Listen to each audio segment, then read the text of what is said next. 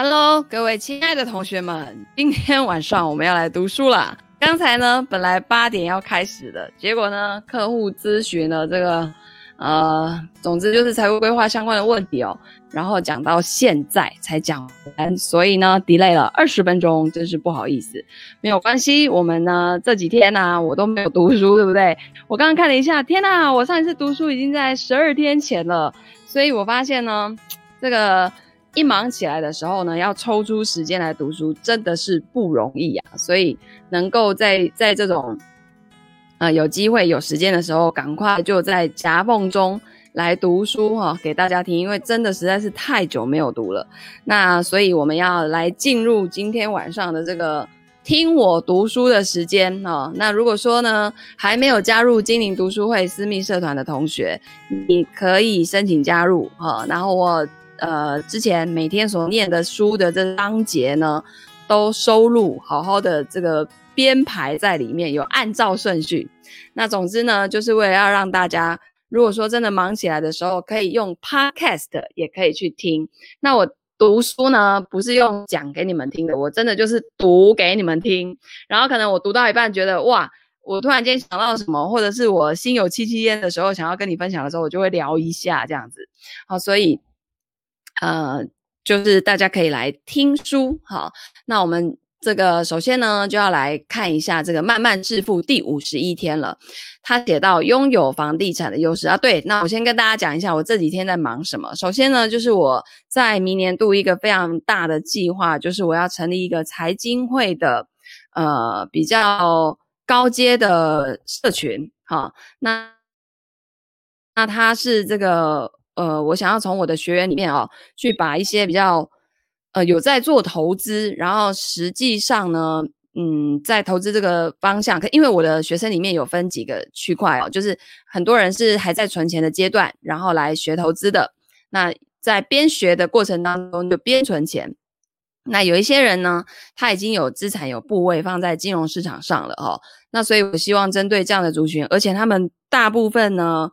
工作也非常的忙，那真的没有时间去看课程，所以呢，我想要针对这样的一群人哦，直接就是替他们去做这种量身定制的方法之外呢，可以每一季啊、再去追踪一下他们这个投资上面布局啊配置，像我们家的传文老师这两天就准备要做再平衡啦，所以如果你是挑战营，我们过去 ETF 理财挑战营的同学，你有没有？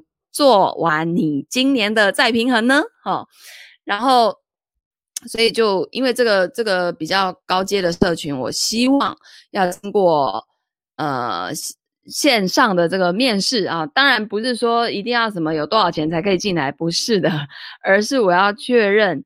你知道我的财务规划在做什么，然后观念正确，是长期价值投资、长期滚雪球的人才适合啊来到这边，然后认识我手上的这些人脉，因为我手上确实有一些老师，他们是。成绩很好，但是不教课的，他就不开课哦。那我觉得这样的老师呢，如果没有介绍给大家认识，又很可惜，对不对？啊、那但是呢，呃，他们讲的东西会稍稍的比较进阶一些，因为那都是实战方面的东西，所以我会希望是有部位在市场上的人，好、或者是说你有这个呃一定的资产，或者是其他。呃，投资经验，譬如说像房地产这个领域，也是在明年我一个很大的计划，我想要去了解的一个领域。因为我跟传伦老师在金融工具的这个领域很久了嘛，这个就我们的老本行，所以我们已经很熟悉了。那当我们要把这个我们的配置的版图在扩大的时候，那房地产它就是不可或缺的一块。但是呢，在投入任何的工具啊。商品之前一定都要先学习去做了解，所以我发现，诶，我的学员里面还不少人在做房地产相关的投资哦，那大家就可以来认识一下，互相呃请益一下。那这个财经会呢，每两个月会有一次线下的闭门会啊，那所谓的闭门会呢，当然就是门关起来 就可以讲很多东西，对不对？然后我再把手边不错的老师哦，一次介绍一位给大家，大家就可以近距离的来做分享。互相都可以分享，我比较期待的是大家都可以互相的分享，而不是就听我们在那边叨叨叨叨叨半天的。因为平常我们就是自己在线上，然后就这样子很单向。当然，我的挑战营是有双向的感觉，但我希望再更厉害一点哈，就是再更近距离一点。那这样子大家的这个收获一定又会不一样。OK，那当然进来的每个人都要先做过这个完整的财务规划，拿到属于你自己的财务蓝图地图了之后，才开始后面一整年的学习啊。然后每个月我会拆解两本。这个财商书籍、财经书籍，哈，那因为看书呢，也是我一直有的习惯。那这个拆解就跟我这样直接读的方式会不太一样了，哈。你可能用半小时的时间，就真的可以把一本书的精华读完啊。因为我读到后面会发现说，很多书很多书其实在讲的东西很雷同。那我会比较是偏呃趋势啊，然后这个看未来的这种方向。哦，就比较不是像我们在读书，呃，读书会里面在读的这些可能一些基础的观念哦。然后呢，也因为这几天我跟好多的学员通过话之后，我才发现哦，原来我的精灵读书会真的有人固定在收听诶，哦，我整个就好开心哦，因为因为直播的时候，实际上 live 的人不多嘛。那我不知道说这个形式，原来我放到 podcast 上面去，大家很爱听。好，然后还有同学居然在 读书会里面追我说：“老师已经没有新的集数可以听了，已经在复习旧的了，你快点回来念书啦。”好的，所以我现在就赶快开始念了啊、那我们接下来呢，就要来每天进步一点点，读书带来大改变。欢迎来到精灵读书。那今天是《慢慢致富》这本书的第五十一天，拥有房地产的优势。那当然，我们待会。呃，我每每念完，你看哦，也来到五十一天了呢。它总共就七十七天，对不对？我中间还漏了十几天没有念，就是从，呃，我看我是上一次好像就十二天前吧，到现在。好，那很快的这本书就念完了。接着呢，我们就要来，待会我还会再读《用十趴薪水变有钱人》这本书，也快读完了，好快。好，那这个。作者呢说，想要把股票卖掉，然后去买一间屋子来收租吗？请记住，股票不会在半夜两点打电话给你，告诉你说厕所的排水管堵塞了。好，就是说，这个你可能有房客的话，有很多事情要去额外的去处理的。好，但是买股票比较不会有这种事发生。他说，我认为每一个人都应该把成为屋主。当做自己的目标，因为如此一来，你就可以锁定你的住屋成本，也就是购买时的房屋现价，而且最终可以将之全部消除。不错，你如果拥有一栋房子，你将需要付出地产税、房屋的保险金，还有房屋的维护啊、修缮费用等等。这些费用呢，会随着通货膨胀上升，而且一直要付。可是，如果你选的是固定利率的贷款，你的最核心成本每个月的房贷还款就不会上升，而且你的薪水会随着通货膨胀以及你的工作表现而增加，你的交付贷款的压力就会越来越轻。如果你选择的是可调利率贷款，当然就要面对一些不确定的因素。不过你那跟呃你那跟随通货膨胀而变动的每个月还款，随着时间也会慢慢的缩小。更好的是呢，一旦你付清了贷款，也意味着你占你每月支出的一个主要项目就不用再缴了。租房子住的人就享受不到这种解脱，他们面对的是永无止境，而且会随着时间增加的每个月的支出。虽然拥有房屋是一个聪明的做法，但还是要小心哦，不要做过头去买一个大而无用的房子。拥有一个超过家庭需求的大房子，并没有任何的好处。你可以从这两方面来思考。首先，房子的房价的升值，长期下来，房价的升值感觉上是有超过通货膨胀，但这个是把各种成本列入考虑之前。如果你把维护的费用、地产税、保险费都加进去，房价的升值就很可能不足以抵消通货膨胀，所以你可能会赔钱。结果就是，如果你买的是一间过大的房子，你就是在房子的投资上赌得太大了。而无法在房价升值上得到什么回报。所幸的是，拥有房屋所能得到的回报，还可以从另外一个方面来考虑，叫做估算租金。这是什么呢？如果你住在自己拥有的房子里面，你等于是把房子租给你自己，也就意味着你可以从这座房子得到许多实际上的价值。那么有多少呢？你现在来想一下，如果你是把这座房子租给别人，每年可以收到多少租金，然后再把这个收取租金来跟房子的现价对比一下，这个估算租金很可能是房价的六趴或七趴。那这个书呢，上面有一个小编哈写了。以台湾的情况而言呢，租金报酬率通常在房价的三趴左右或更低。那重点就是一座房子的估算租金会比房价升值的本身高出许多。这个在理财方方面又意味着什么呢？它意味着如果你买一间屋子，或者是换一间更大的屋子，你的目标应该是买一间足够家庭使用而非超过的屋子。如果你买了一间过大的屋子，就等于是把钱抛在水里，也等同于租了一间很大的房子，但你只用了其中一半的房间啊，就是这个意思。所以呢，你除了考虑价差，啊，价差也要把这些成本都算进去，然后也可以考虑这个租金的，呃，算是什么收益比啊，也就是你这一个本金，然后每年产出多少的呃现金流入，啊，大概就是这个意思。OK。好的，那接下来呢，我们要来进入这个叫做是，我看看，用十趴的薪水变成有钱人。好的，诶，所以大家现在听我的声音还清楚吗？清楚的话，帮我打个七好吗？嗯，我很怕就是没有收音，然后我念了半天没有人听见，而且还有人在按赞。那不是见鬼了吗？好，我们现在呢要进入第八章。哈，从奴隶变身骆驼富商，勇敢面对债务，赢回你的尊严。好的，因为欠债啊，在众人面前抬不起头的年轻人，欠债不还的自卑感，让你无法坦然的面对他人。一个人越感到饥饿，神智就越清醒，对食物的气味也就越敏感。艾祖瑞的儿子塔，嗯，这叫什么？塔卡可塔卡德肯定这么想。他已经整整两天没有进食了，只除了两颗从别人花园里偷摘来的小无花果。他还来不及再摘第三颗，就被邻家的妇人发现，大发雷霆，冲出来，一路上一路追到街上。那。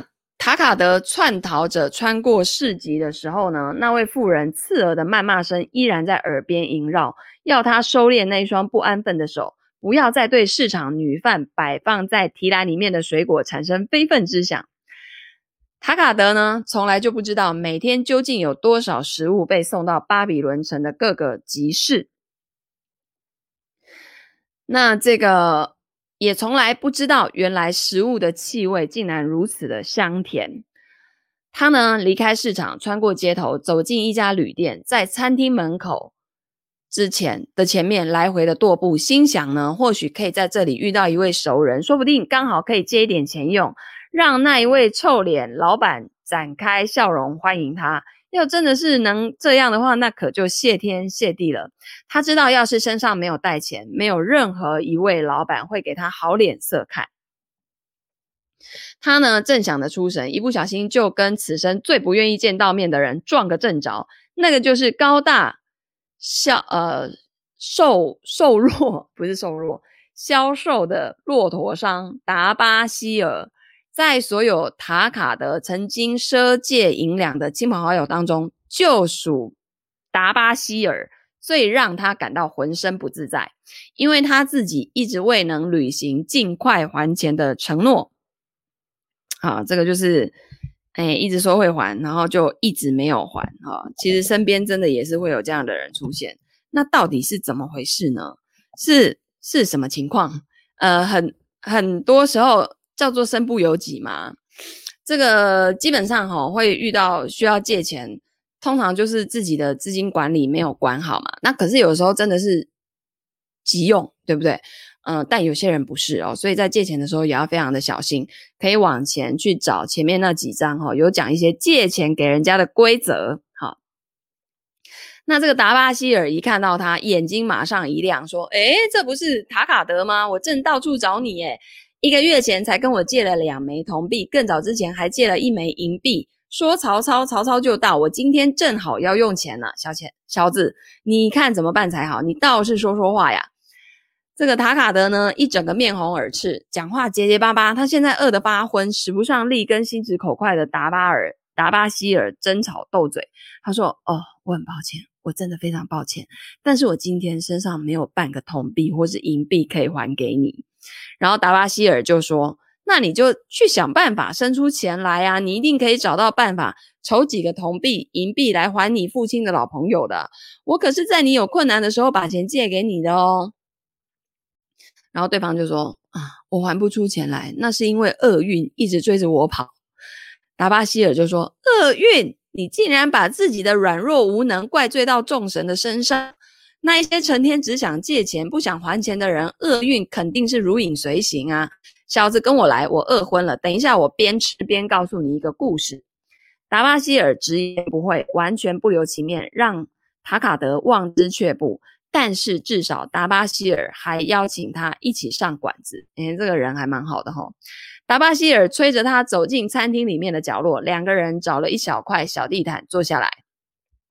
餐厅老板考斯克堆着笑脸出来迎客，达巴希尔一贯轻松自在的对着他点餐说：“你这只沙漠里的肥蜥蜴，给我来一份山羊腿，要烤的。”金黄油亮、鲜嫩多汁，然后来一点面包跟各种蔬菜，我快要饿扁了，现在想要大吃一顿。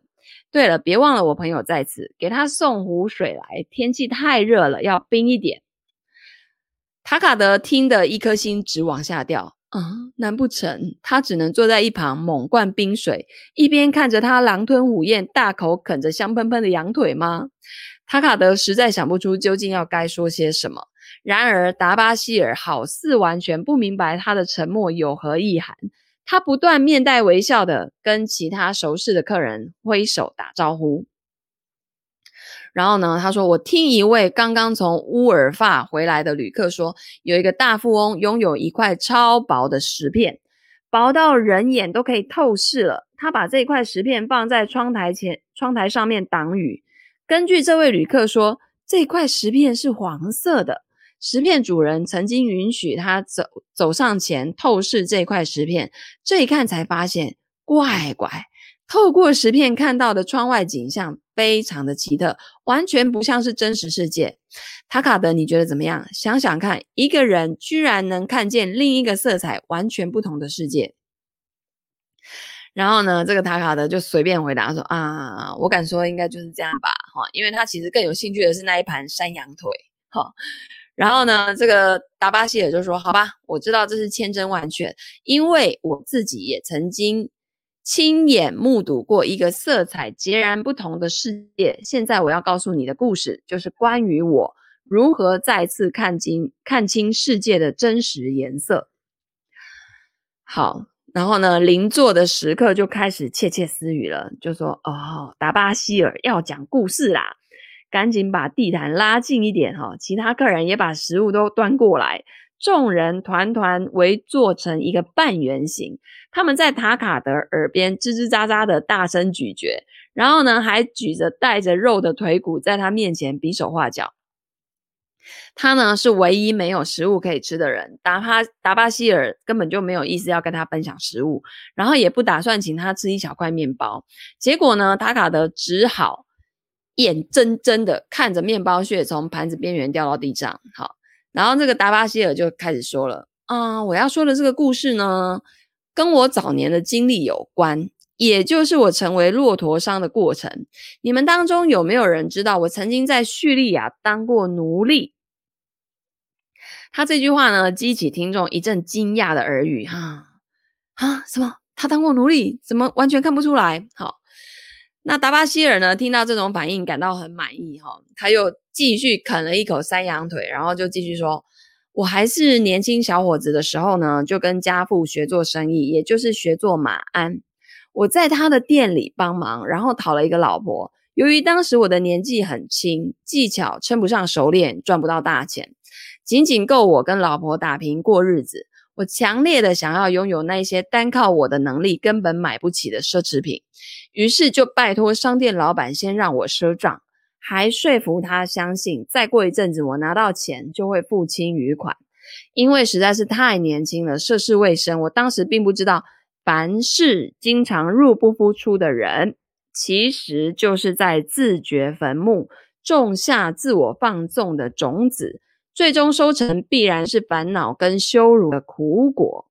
于是呢，我当天就像失心疯一样，到处的为妻子家人购买一大堆超过我们收入所能负担的锦衣华服跟奢侈品。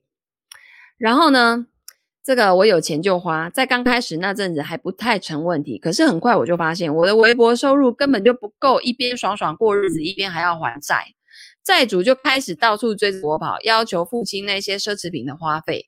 我的苦日子从此就开始，我四处的跟朋友借钱，但是连一个子儿都还不起，而且日子还每况愈下。我的老婆离开我，回去投靠了娘家，我也决定要离开巴比伦，改去其他的城市发展，或许运气会比较好。此后的两年呢，我终年无休的为沙漠商队打工，但也没搞出什么成绩。就在这个时候，我加入一群类似强盗帮派的组织，到处掠夺那些手无寸铁的沙漠商队。这等行径啊，简直不配做我父亲的儿子。但是当时我就好比透过有色的石片观看整个世界，浑然不知自己因此堕落到什么地步了。我们第一次打劫商队算是非常成功，抢到一大堆金币啊、丝绸啊、高价商品，然后带着这些战利品去吉尼尔城，很快就挥霍一空。但是我们第二次出击的时候就没那么好运了，我们才刚刚得到大批的财物才到手，随即呢就被商队花钱雇来的自保的这个长毛部队攻个落花流水，我们的两名强盗头目惨死。其余的党羽则是被带到大马士革，他们剥光我们的衣服，然后卖去当奴隶。我被一位叙利亚沙漠部落首领花两枚银币给买走，然后他把我的头发剃光，只在腰上呢系着一块破衣，就跟其他的奴隶没有什么两样。可是当时我还只是个少不经事的小屁孩，心想啊，这只不过就是一场冒险而已。直到有一天呢，主人把我带到四名妻妾面前，告诉他们可以把我当作阉人随意使唤。直到那时候，我才真正知道实际情况有多惨。这一些末地男儿啊，个个骁勇善战，而我呢，却是赤手空拳，无计可施，只能任由他们摆布。这四名女子全部都盯着我瞧，我站在那里吓得要死。心里面暗自期待，他们是不是可能会同情我？然后大老婆呢，希拉比，希拉比其他三三名女子再年长一些，眼光上下打量我的时候，脸上一点表情也没有。我在她的脸上看不到一丝的安慰，于是我把眼睛转开。隔壁是一位表情轻蔑的美女，高高在上的看着我，仿佛我只是一条土里面的虫子。最后两名年轻女子呢，则像是看笑话一样站在一旁痴痴的窃笑。那一幕呢，就好像是我站在原地站了一整年，等着听候判决。每一名女子看起来似乎都在等着别人先开口。最后，希拉冷冷的说话了：“阉人我们多的是，但是照料骆驼的工人没几个。”哎，那个阉就是阉割的阉哦，可能就是把男生那个直接阉掉之类，然后就是做奴隶，有点像古时候那个太监。而且呢，个个都还是没用的废物，甚至今天我要回娘家探望生病发高烧的母亲，没有一个我信得过的奴隶能拉得动我的骆驼。问问这个奴才，他会不会拉骆驼？因此主人问我：“你懂得怎么拉骆驼吗？”他就立刻回答说：“我能让他们蹲下来，帮他们装载货物，也会带领他们长途跋涉，不感疲累。如果有必要，我还会修理骆驼鞍套的配件。”然后呢，他的主人就说：“诶，这个奴隶听起来懂得够多了，希拉，假如你需要的话，就让这个家伙做你的骆驼夫好了。”于是我被转让给希拉，当天呢，便带着他的骆驼长途跋涉回娘家。探望缠绵病榻的母亲，途中我找了一个机会，谢谢他向主人说情，还告诉他我不是生下来就得当奴隶，我是自由民的儿子，父亲是巴比伦城里一位可敬的马鞍匠。我也告诉他许多关于我自己的故事，但是他的回答却像是一盆冷水，从头浇灌而下。事后我一直反复思量他这一番话。他说：“你自己的软弱，把你搞成这副德性，你怎么配得上自称是自由人呢？如果一个人自己内心里就拥有奴隶魂，无论他是什么出身，最终就会是沦为奴隶，就跟水往低处流是一样的道理，不是吗？反之，如果他的心里拥有自由人的灵魂，那无论他遭遇再怎么样的痛苦的不幸，最终都能在自己居住的城市获得荣誉，并且备受尊敬，不是吗？接下来的那一年呢，我都在干奴隶活，也与其他的奴隶一起生活，但我就是没有办法跟他们打成一片。有一天呢，希拉就问我说：“诶，每一次到黄昏，所有的其他奴隶呢都聚在一起谈笑，为什么你就是独自的坐在帐篷里面？”那他就回答他说：“我一直在想你对我讲的那一番话。”我在想，我内心是不是真的有一个一副奴隶魂？我觉得我跟他们格格不入，所以只好坐远远的。结果这个希拉就说：“嗯，我也是无法融入他们。我的嫁妆很多，他的这个他们就是另外那三个女的哈。他说我的嫁妆很多，这就是我丈夫娶我的原因。可是他并不爱我。每个女人最渴望的感情就是被真爱，再加上我无法受孕，生不出一男半女，所以我只好坐得远远的。”假如我是男人，宁死也不要当奴隶。但我们部落的传统就是把女人也当奴隶看待。然后呢，这个、这个、这个，呃，这个、这个讲故事的人哈、哦，他就突然间问了这个女生说：“那么你现在对我有什么看法？我的内心是拥有自由人的灵魂，还是奴隶魂呢？”结果他居然避重就轻的回答说：“你想要还清之前在巴比伦积欠的债务吗？”他说：“我当然想啊，可是我不知道怎么还。”好，这个女生就跟他说了：“假如你安于现状，放任日子一天天的过去，却不努力还债，那你就是拥有让人唾弃的奴隶魂。否则的话，没有任何人会不尊重自己。任何不老实还清债务的人，根本就看不起自己。”然后他就说。可是这个时候，我人在叙利亚当奴隶是能怎样？好，这个女的就说：“那你就继续待在叙利亚当奴隶呀，你这个懦夫。”他就很急着说：“我不是懦夫。”好，然后那女生说：“那你就证明给我看呐。”那要怎么证明？啊，女生就说：“你们伟大的巴比伦国王不是都会想办法使尽全力对抗敌人吗？”债务就是你的敌人呐，他们把你赶出巴比伦，你如果放任不管，他们就会变得越来越强大。一旦你像个男子汉一样挺身对抗他们，最终就能制服他们，从此广获巴比伦城市民的敬重。然而，你却一直没有放手一搏的勇气，只是眼睁睁的看着自己的傲气渐渐的被磨光，所以最终就被逼到叙利亚来当奴隶啦。那我再三，他这边有一个标题哦，写说曾经失去的自由跟尊严，必须靠自己挣回来啊。他说我再三的思量希拉那一番完全不留情面的指控，以及各种可以反驳他的道理，以证明我的内心并没有奴隶魂，但是我却苦于找不到机会说出口。三天之后，希拉的侍女突然要带我去见她。她说我的母亲病情又恶化了，快去从我丈夫的蓄店里。找出两匹脚程最快的骆驼，系上水带跟鞍带，我们得准备好长途跋涉。侍女呢，会准备一些厨房的食物给你带上路。我一般我一边准备骆驼上鞍，一边呢纳闷着侍女干嘛提那么多的食物啊？算算脚程也就一天而已啊！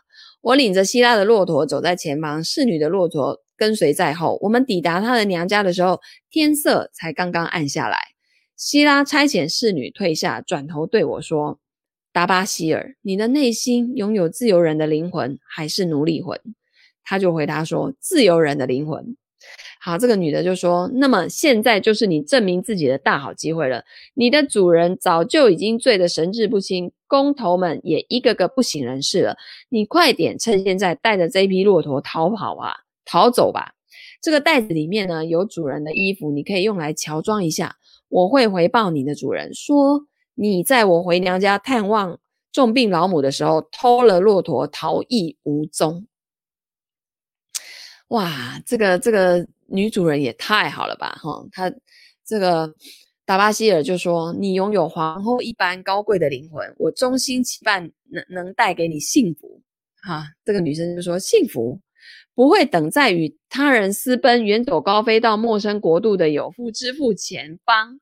你走你的路吧，前方的路途遥远又坎坷，没有水也没有食物。愿沙漠的众神保佑你。”于是呢，我就不再勉强她了，只是。满心诚挚的感谢他，然后就转身没入黑夜当中。对我来说，这个地方可说是百分之百的陌生，根本不知道要往哪一个方向走才能够回到巴比伦。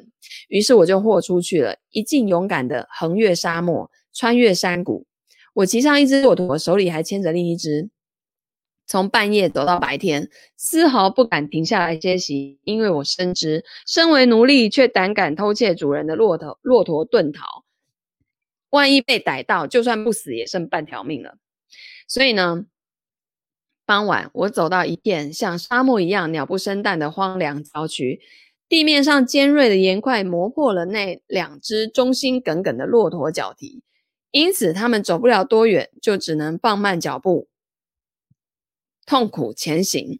我放眼望去，不见半个人或半只野兽的踪迹，但我当然可以理解，任谁都会避开这块不毛之地。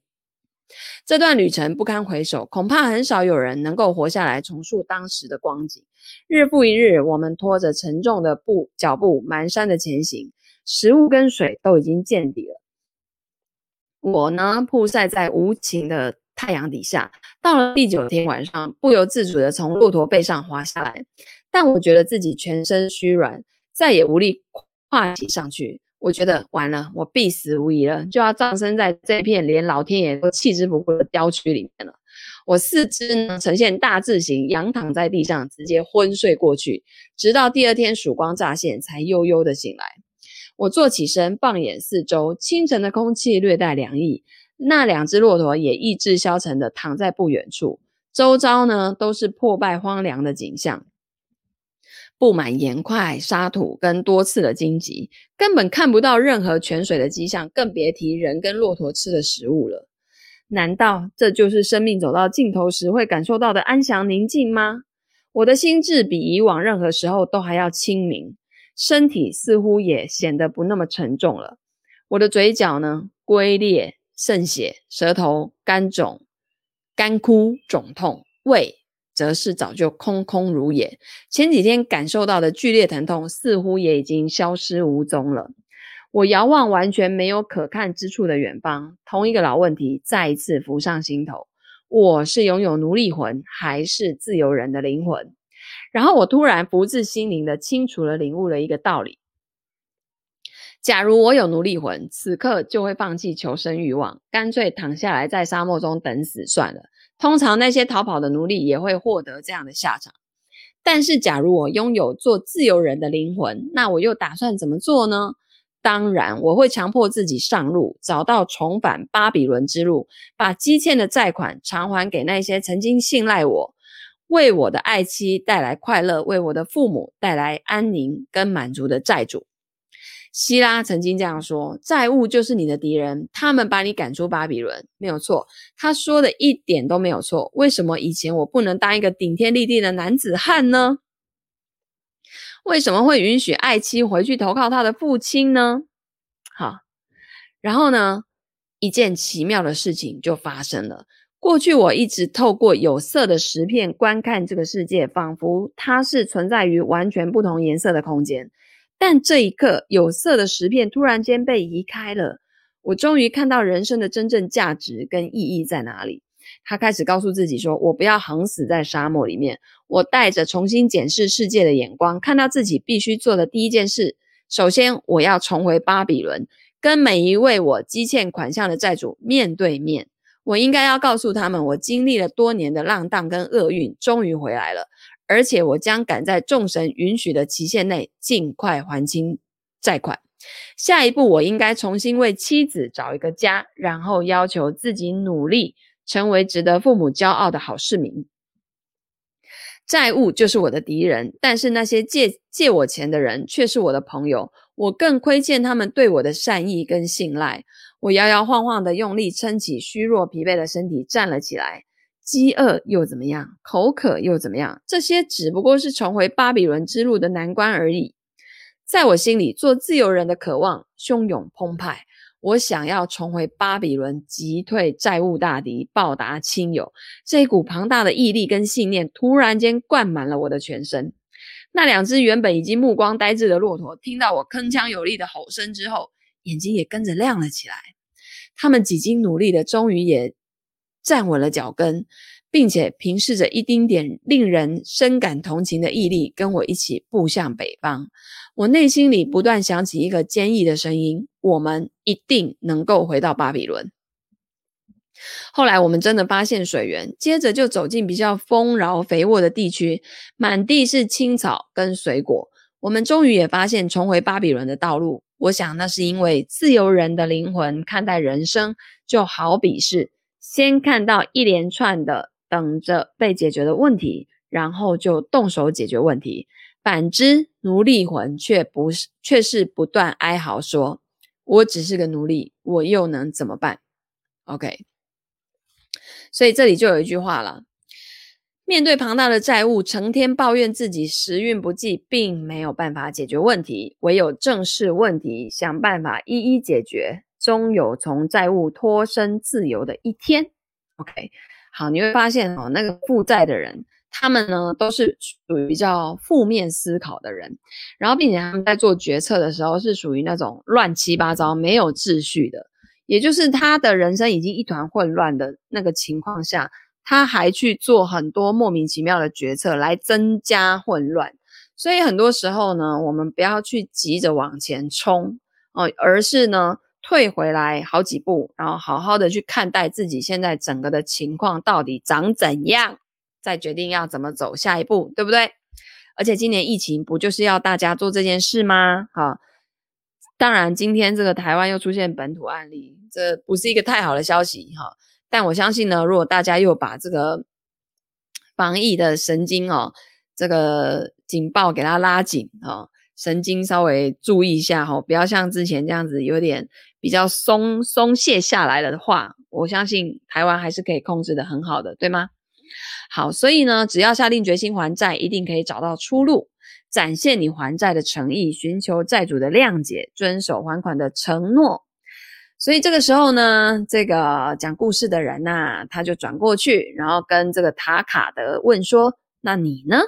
你那空荡荡的胃是否也能够让你的脑筋更清醒？”你是否已经准备好要踏上赢回自尊的道路？你真的能看清这个世界的真实颜色吗？